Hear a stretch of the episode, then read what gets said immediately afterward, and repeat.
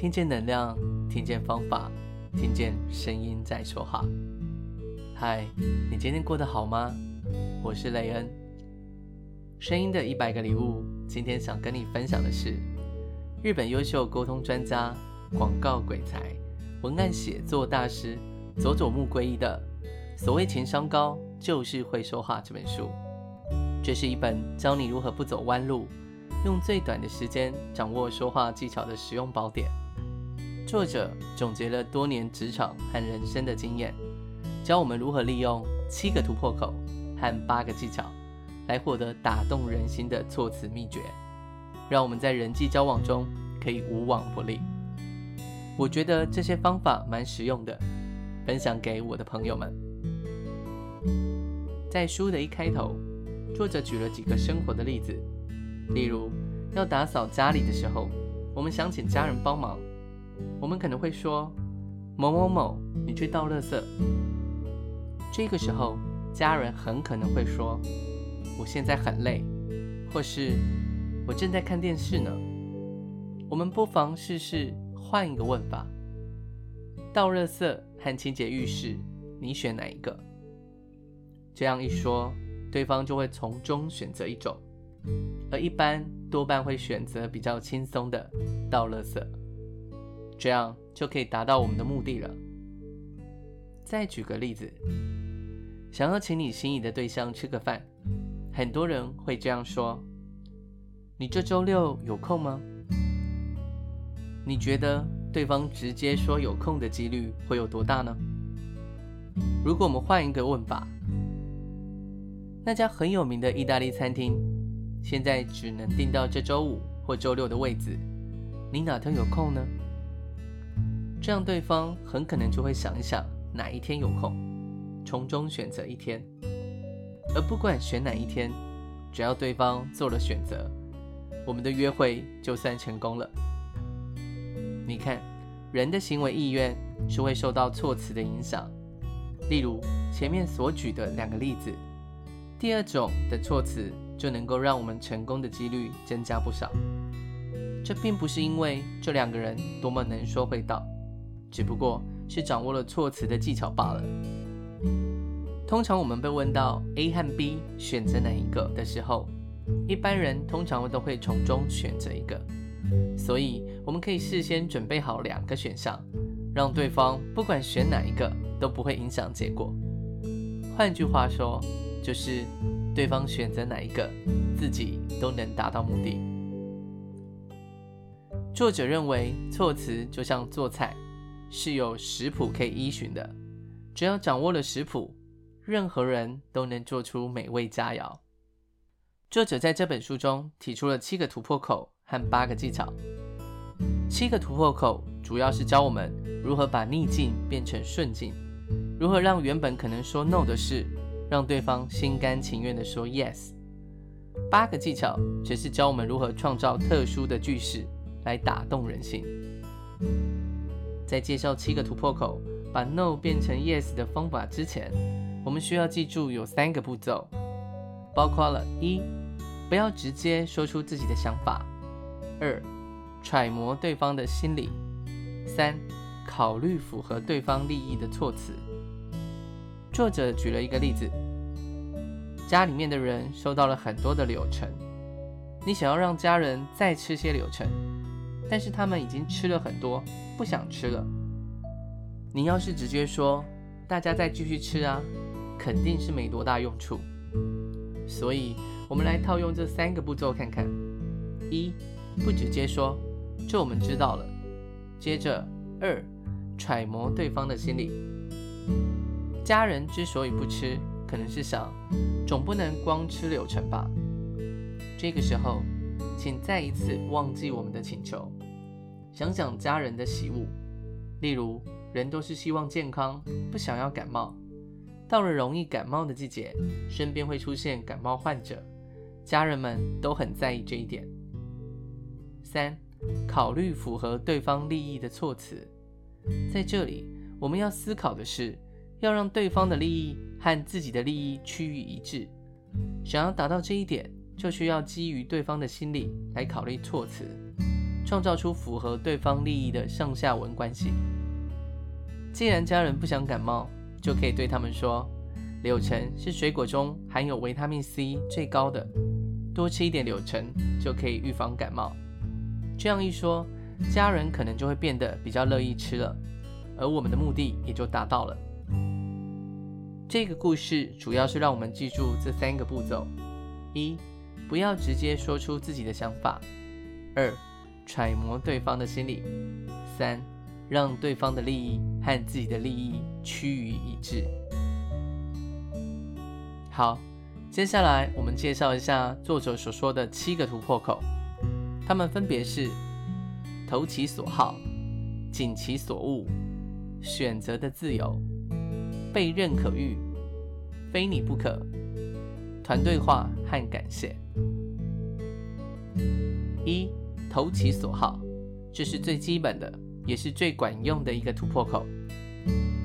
我们去买衬衫，结果店里只剩一件了。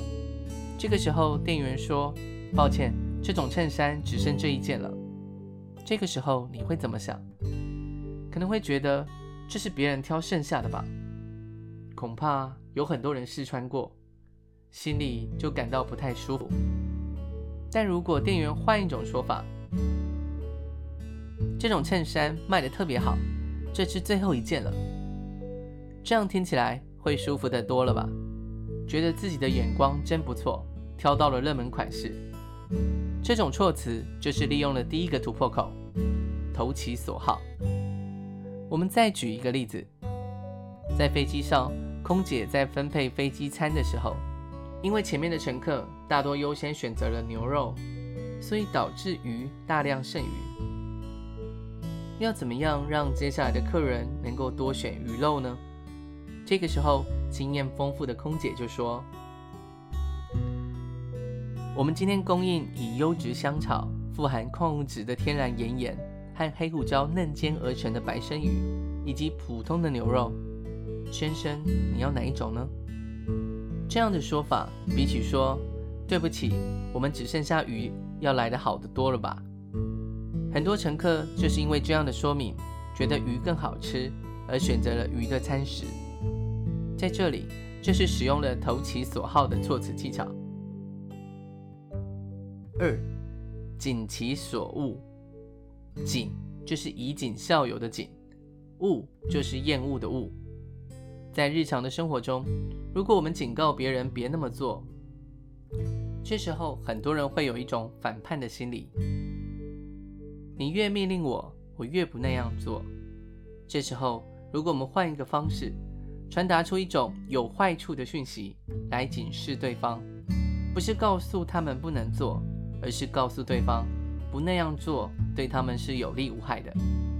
这个突破口是用来说动那些难以说服的人，但有时候会显得带有强迫性，需要注意使用的场合，并且避免连续使用。作者举了一个例子，在餐厅中有几个妈妈带了各自的孩子来餐厅用餐，小孩子很淘气，不仅离开座位，还在餐厅里跑来跑去，影响到了其他用餐的客人。这个时候，店员就来了。为了避免打扰其他的客人，可不可以请你们让孩子坐在座位上呢？这句话说完以后，妈妈们只是看了店员一眼，又若无其事地继续聊天。后来，老板注意到店里的吵闹，就从厨房走了出来，了解了情况之后，就来跟妈妈们说：“刚做好的菜很烫。”如果端出来的时候被撞到，洒出来的菜会给孩子们造成很严重的烫伤。妈妈们听到后，先是面面相觑，接着就赶紧叫孩子回到座位上。这就是锦其所恶的措辞技巧。这些妈妈们就算不在乎孩子会打扰到其他的客人，也不希望自己的孩子被烫伤。三。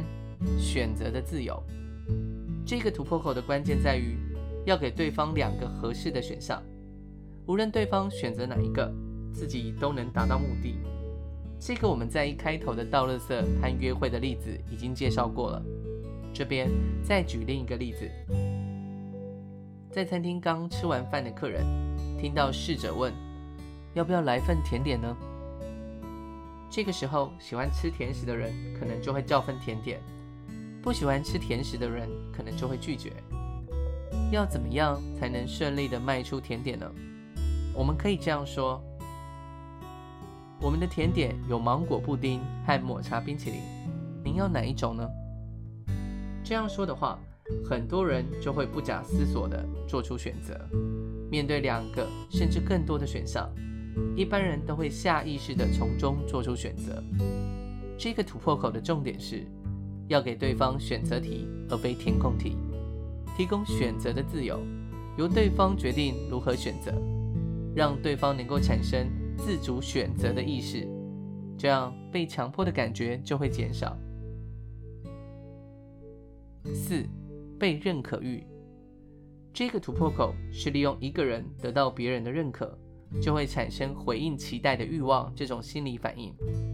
例如，有一个妻子对不爱做家事的丈夫这样说。你把窗户擦一擦，我忙不过来。丈夫十有八九会不愿意做，只想立刻的逃开。就算肯擦窗户，也一定极不情愿，会边擦边想：我每天也有工作要做啊。妻子如果改成这样说：你看，你能够到高的地方，能够把窗户擦得更亮、更干净，拜托你了。这样一说。丈夫多半会跃跃欲试，这就是利用了丈夫心中被认可的欲望这个突破口来实现自己的目的。五，非你不可。这个突破口是利用人们听到只有你是特别的，就容易被说动的心理。举个例子，在公司里有个人受主管的指示要举办一个餐会，叫同事们一起去喝酒聚会。这种事。一般人通常都不太愿意去。他仔细想了一想，这样跟同事说：“某某某，你不来不热闹，你今天一定要出席啊！”他把这个讯息一个一个单独的对每一个部门成员说，结果当天所有的部门同事都来了。这就是利用了“非你不可”的措辞突破口。“非你不可”就是告诉对方，别人不行。你才是被选中的人。在这种情况下，加上对方的名字，会使效果再更好。像是要拜托别人教小朋友功课，我们可以说：“某某某，只有像你这么聪明的人才能够教他，拜托你了。”这会让人有一种飘飘然的感觉。一般人都喜欢非你不可的特殊感，听到这样的话，就会感到一种仅限自己的优越感。从而会乐于回应对方。六，团队化，这个突破口是利用人们喜欢和别人一起做事的本能。例如，如果我们希望朋友来做某件事情，我们说：“你也来做这件事情吧。”对方可能不见得乐意。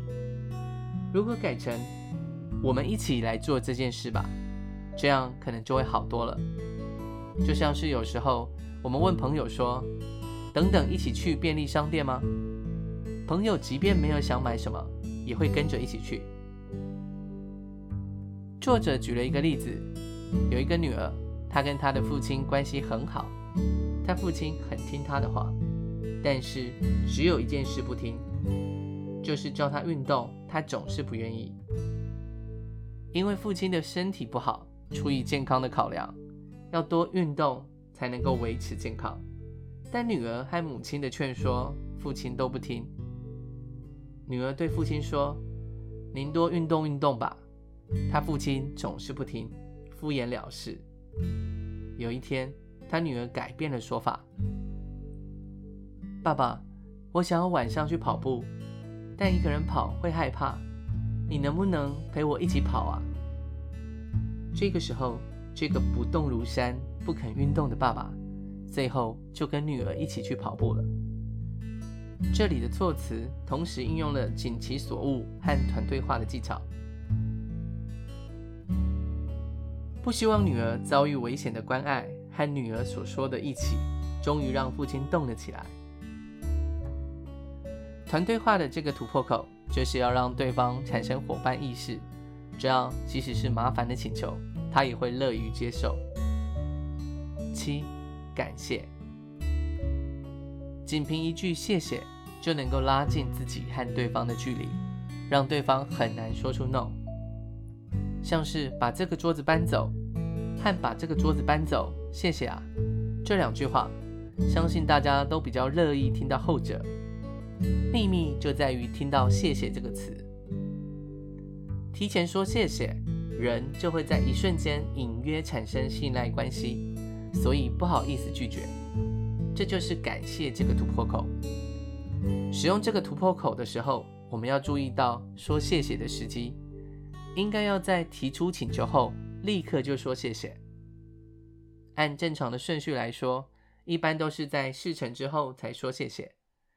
但我们这个突破口的诀窍就是要在提出请求的瞬间，趁着对方还没有做出任何思考和决定的时候，就说出谢谢。这种情况也可以用心理学的互惠式好感来解释，也就是一个人接收到好意。就会产生向对方回报好意的心理。听到对方说谢谢的瞬间，我们就会觉得自己和对方变得亲近了。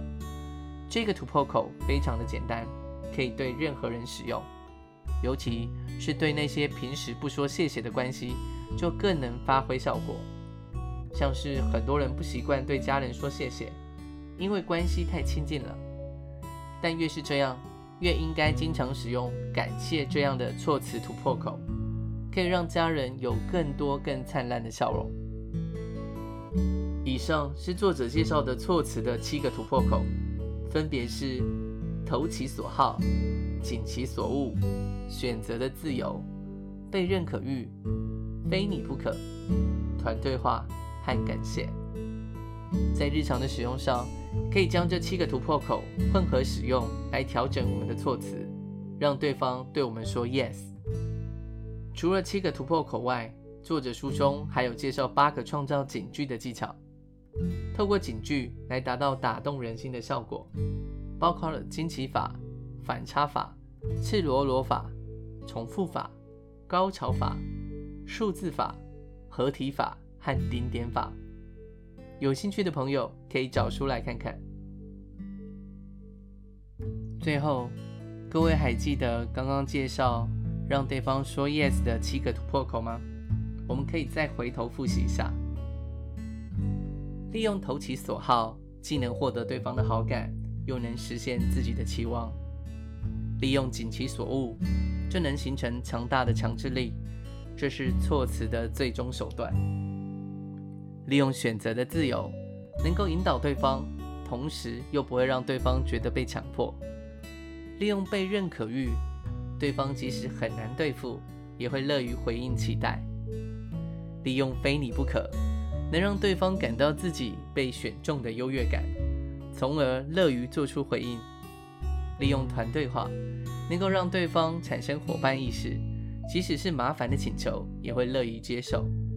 利用感谢。能让对方隐约产生信赖意识，从而难以轻易拒绝。听见能量，听见方法，听见声音在说话。我是雷恩，与你一同分享。所谓情商高，就是会说话。我们是一群热爱分享声音能量的声音艺术家。每周三及周日，用一些些时间。送上不同的声音礼物，传递知识和力量。如果你喜欢我们分享的内容，欢迎你订阅我们的 Podcast，给我们五星评分及赞助我们。也邀请你留言分享你的收获和感动，这将是给我们持续制造礼物的动力。谢谢你的聆听，我们下次空中见。